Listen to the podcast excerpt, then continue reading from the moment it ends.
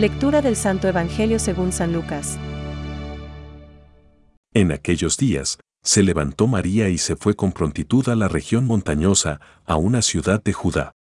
Entró en casa de Zacarías y saludó a Isabel. Y sucedió que, en cuanto oyó Isabel el saludo de María, saltó de gozo el niño en su seno, e Isabel quedó llena del Espíritu Santo.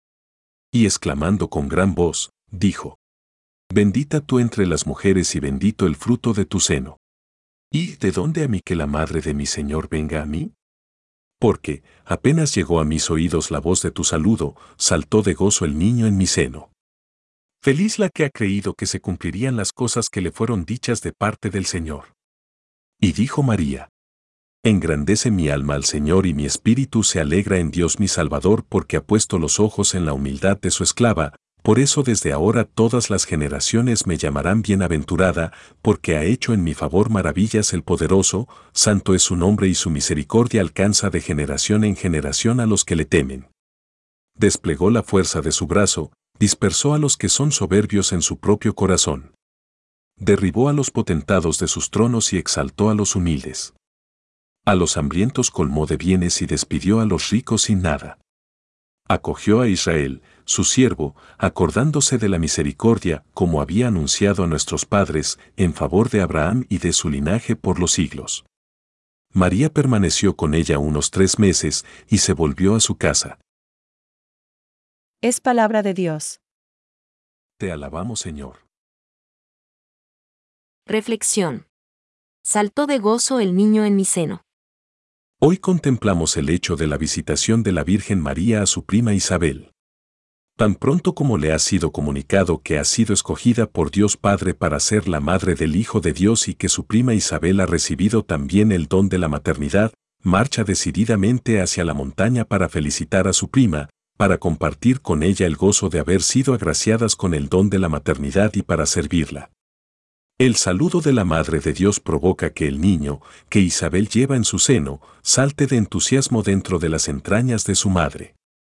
La Madre de Dios, que lleva a Jesús en su seno, es causa de alegría. La maternidad es un don de Dios que genera alegría. Las familias se alegran cuando hay un anuncio de una nueva vida. El nacimiento de Cristo produce ciertamente una gran alegría. A pesar de todo, hoy día, la maternidad no es valorada debidamente.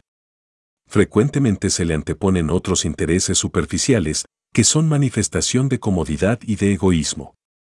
Las posibles renuncias que comporta el amor paternal y maternal asustan a muchos matrimonios que, quizá por los medios que han recibido de Dios, debieran ser más generosos y decir sí más responsablemente a nuevas vidas. Muchas familias dejan de ser santuarios de la vida.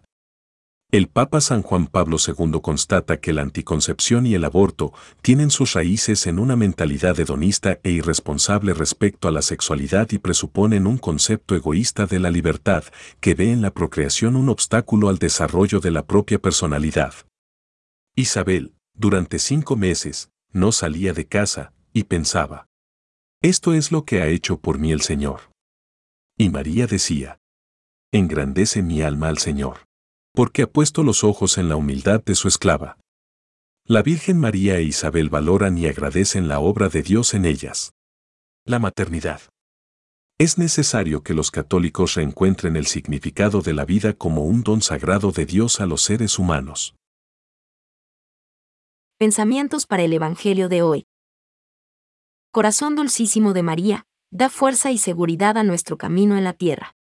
Sé tú misma nuestro camino, porque tú conoces la senda y el atajo cierto que llevan, por tu amor, al amor de Jesucristo. San José María. En esta fiesta contemplamos a María. Ella nos abre a la esperanza, a un futuro lleno de alegría y nos enseña el camino para alcanzarlo acoger en la fe a su Hijo. No perder nunca la amistad con Él, sino dejarnos iluminar y guiar por su palabra. Benedicto XVI. Solo la fe puede adherir a las vías misteriosas de la omnipotencia de Dios. Esta fe se gloría de sus debilidades con el fin de atraer sobre sí el poder de Cristo. De esta fe, la Virgen María es el modelo supremo. Ella creyó que nada es imposible para Dios, y pudo proclamar las grandezas del Señor.